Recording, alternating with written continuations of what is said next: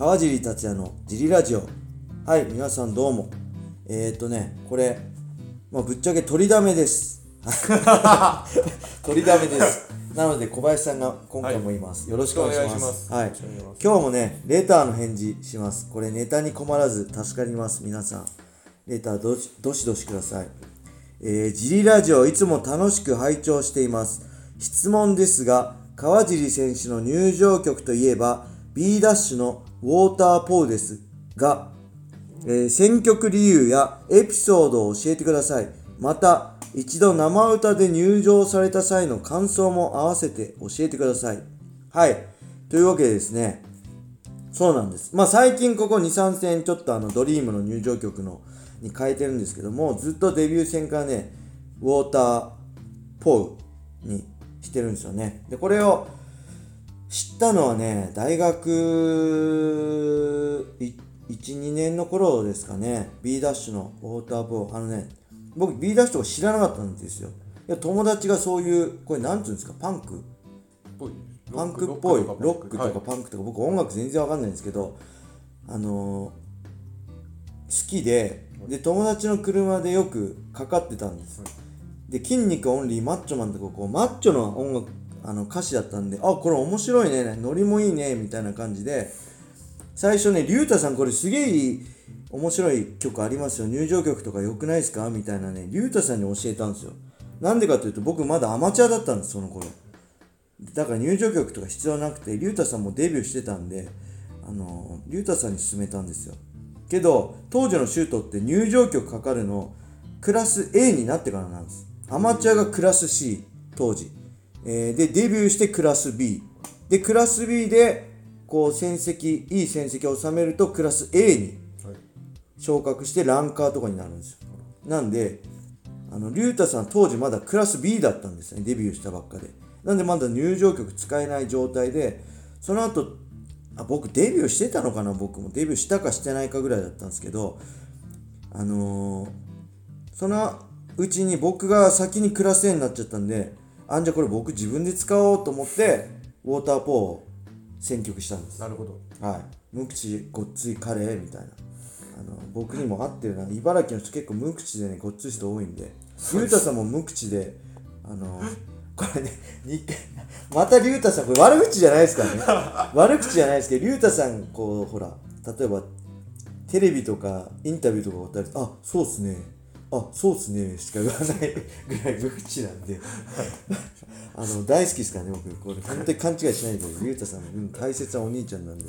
はい。なんでそのぐらい僕らね無口僕今はこうおしゃべりいろいろ喋れるようになったけど昔は本当僕も無口であの喋り苦手だったんであちょうどいいなと思ってこの曲にしました。でねそうなんです。一度生歌で入場してるんですよ。知ってます？はい。あ知ってますよね、はい。いましたよね？いましたねあのね2011年9月のねヨアキム・ハンセン戦フェザー級のはい。天候第1戦目ですね。はい。は生歌で B ダッシュさんがね会場来てくれて生歌で入場したんですよね。あれきっかけはね多分ねその前にね B ダッシュのゴンゴンさんボーカルのゴンゴンさんがやってるラジオに出演したのかな。でそれきっかけで、えーつながりができてあその前にもねライブとかも招待してもらってたんですよ。B ダッシュの。はい。でそれきっかけでなんか今度試合するって多分試合決まりました。って言ったら生歌でどうですか？みたいな感じで向こうからも OK もらってやってもらったって感じですかね。でこれねあれなんですよね。秘密にできなくて誰かが最近ツイッターで言ってたんですけど僕のファンの人が。あのねぜ計量だ前日の、あのー会見の時に実は明日生歌で入場しますって言っちゃったんですよね僕。いいのか悪いのか。そう。なんでねバレバレだった普通サプライズでやる予定だったんですよ。あ生歌じゃん B ダッシュだみたいな感じだったんですけど前日にネタバレしちゃうっていうねあの嘘つけない性格な感じで、はい、珍しいですね。そうなんです。生歌そうそう生あだけるのレナちゃんもまあありましたよね。あれ？なかった？えレナちゃんじゃなかったっけ？誰か来人で生歌ありましたよね。そう生歌で。ちょっと嬉しかったっすね。今 B ダッシュ開催しちゃったんでね。あれですけど。うん。ちなみにねえー、まあ雷神のあのドリームのテーマ曲の以外で僕が一度だけウォーターポーを使わなかった試合があるんです。さあ何でしょう？いやこれ分かんないと思います。これ分かる人います？分かる人いたらねあのコメントでも何でもください。正解はこれ2002年の12月14日の NK ホールのねシャオリン戦なんです。この時はどの曲を選んだかっていうと USC ライトヘビー級チャンピオンのティト・オーティスの入場曲をもろパクリしたんですなんでかっていうと当時あのーティト・オーティスの大ファンで僕は。大ファン。他のフランク・シャムロックとかも好きだったんですけどティト・オーティスも大好きで入場すげえかっこいいなと思って。ああもうこれパクろうと思ってあのーティト・オーティスのね入場曲をパクったんですよ。そしたらね、あの、なんと、ゴミ高則もね、あの大ファンらしくてね、入場曲はパクってないんですけど、入場スタイルがね、あの、ニットキャップとかティトオーティスの真似してね、もろパクリしたりね、勝った後のパフォーマンスの墓掘りみたいなのあったんですよ。ティトオーティスが相手をけあぶっ倒した後に、こうシャベルで地面を掘って、倒した相手をそこにこう埋めて地面を鳴らすみたいなパフォーマンスがあったんですよ当時それをゴミ高則もねやってたりしてねあゴミちゃんと同じなんだゴミちゃんもティトオーティス好きなんだみたいな感じでちょっとね気まずかった思い出が あります。気まずいですはい。そんな感じであのー、ウォーターポー。でなで来神いつからだっけな？北岡線からか。北岡線アリ線フレイレ線ってねあのードリームのテーマ曲何でしたっけ？レッド何でしたっけ？エンタなんとかエンターテインメント全然わかんない。ごめんなさいね。にしたかっていうとまあドリームに思い入れあったっていうのと当時あの肩怪我してて全く肩動かなかったんですよ。力入んなくてパンチも打てなかったんですよ。全くジャブ軽く打てたけどフック系とかもこう全くできなくてですげえ悩んでてもうダメかな俺って。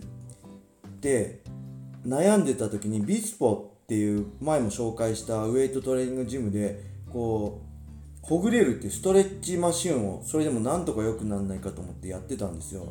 ですげえ落ちてた時にちょうどその曲がかかったんですよ。へえ。 Let It Me じゃなくて何でしたっけ？えー、そう、 Let Me Entertain You、Let Me Entertain You がかかったんですよ。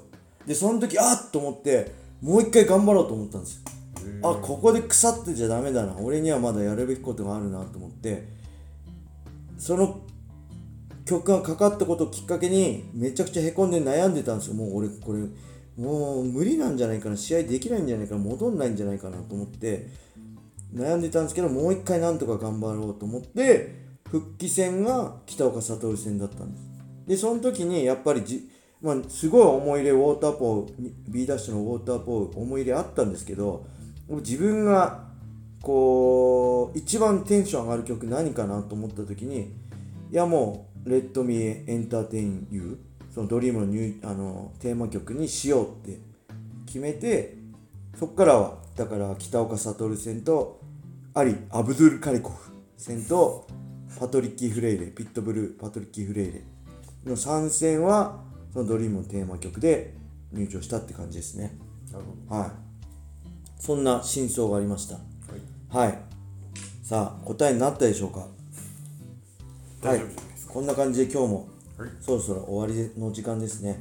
あのぜひね、皆さん毎回しつこく言いますけど、YouTube 聞いてる人もね、これ、あのブラウザで、Twitter とかで聞いてる人も全員、今すぐこのスタンド FM をダウンロードして、僕をフォローして、あのいいねを押すように。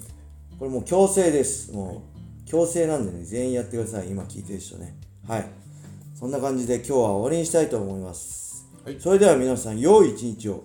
まったねー。